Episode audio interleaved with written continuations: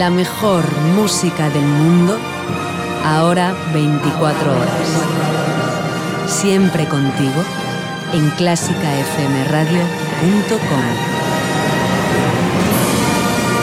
Clásica FM. Nace algo nuevo.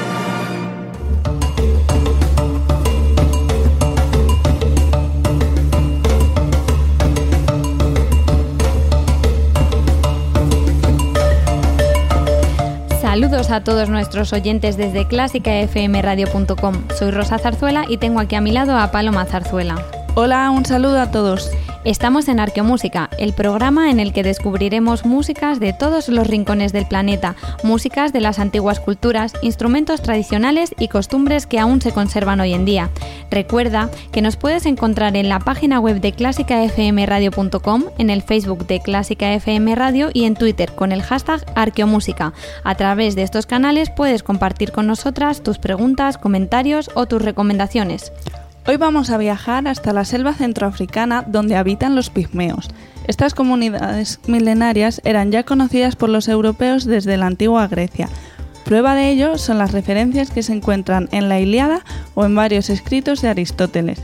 De hecho, el nombre de pigmeo significa en griego de pequeño tamaño y hace referencia a su corta estatura, ya que los adultos no miden más de un metro y medio algo que ha llamado siempre la atención poderosamente a quienes contactaban con ellos.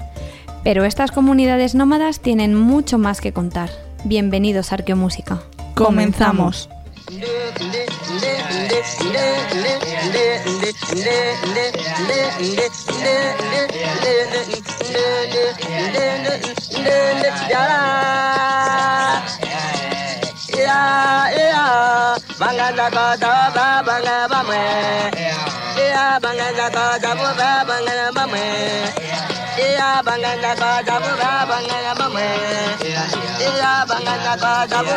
Los pigmeos son pueblos nómadas que se dedican a la caza y a la recolección y habitan alrededor de la cuenca del río Congo, situado en la zona ecuatorial de África.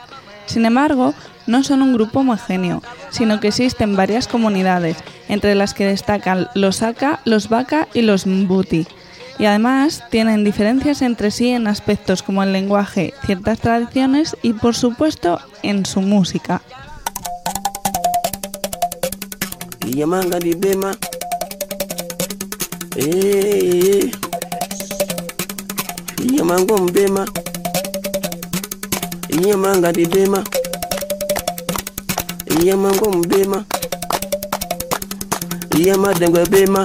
La música forma parte de los eventos sociales de la comunidad, como los rituales, ceremonias de inauguración de campamentos, la caza o los funerales.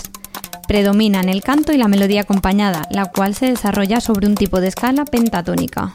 Su transmisión es oral, de generación en generación, y desde muy pequeños ya forman parte de las representaciones, por lo que gente de todas las edades participan en ellas. Otra curiosidad es que, a diferencia de lo que ocurre en Occidente, no suele haber una separación entre músico y público. Incluso cuando una sola persona lidera la acción, los demás participan de manera activa en las partes repetidas y en los estribillos, cantando o batiendo palmas.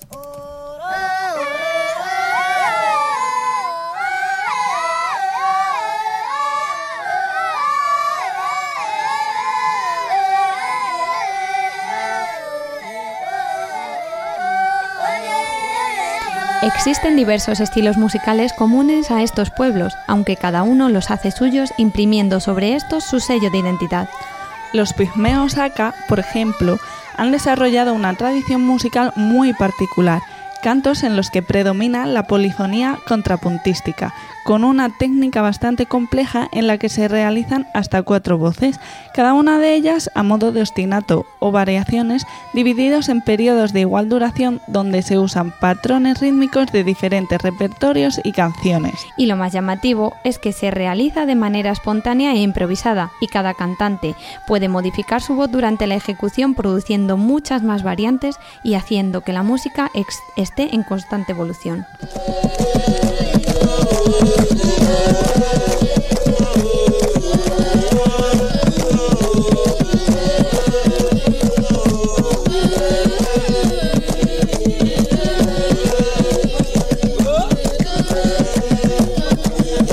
También es muy conocido entre todos los pueblos el hindebu, un estilo que combina de manera simultánea el canto y sonidos realizados con un silbato o pequeña flauta de una sola nota, construida generalmente con un tronco de papaya.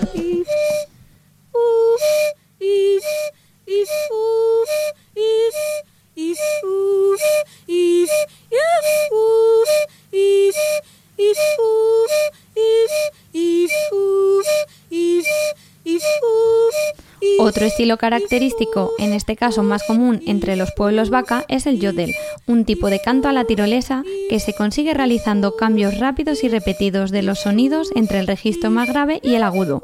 El yodel no es exclusivo de la cultura musical pigmea, pero lo que sí que es diferente aquí es que se asocia con los rituales de la caza, en él predomina la improvisación a partir de unos patrones rítmicos estipulados y lo suelen realizar las mujeres.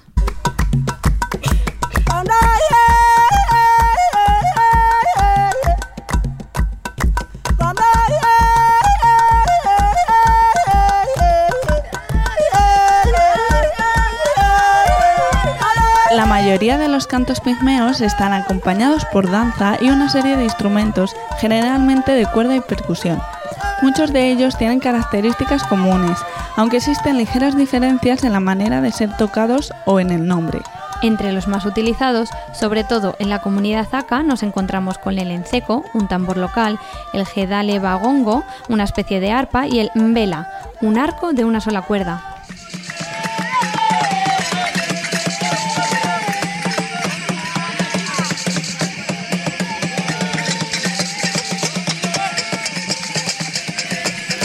El mbela está compuesto por un tronco hueco semicircular cuyos extremos están unidos por una cuerda.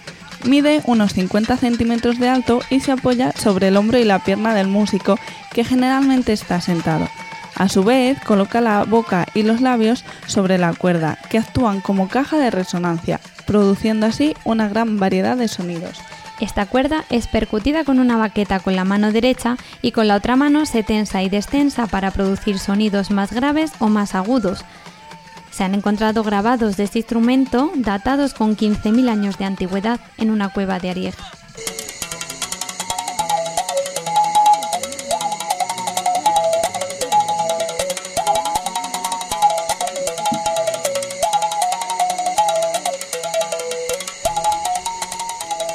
El instrumento que acabamos de escuchar, el mbela, es conocido por los vaca como limbidi. Sí, pero los vaca tienen otro instrumento preferido, el ngombi, que es una especie de arpa abierta de 8 a 10 cuerdas, cuya caja de resonancia está hecha de madera y suele estar cubierta de piel. Se coloca en las piernas y es indispensable en las narraciones de poesía y en las ceremonias de carácter curativo. Su uso se ha hecho tan popular que ha traspasado fronteras y se ha extendido por todos los pueblos del cinturón de África ecuatorial, con diferentes nombres y formas. Incluso se utiliza para la música popular actual.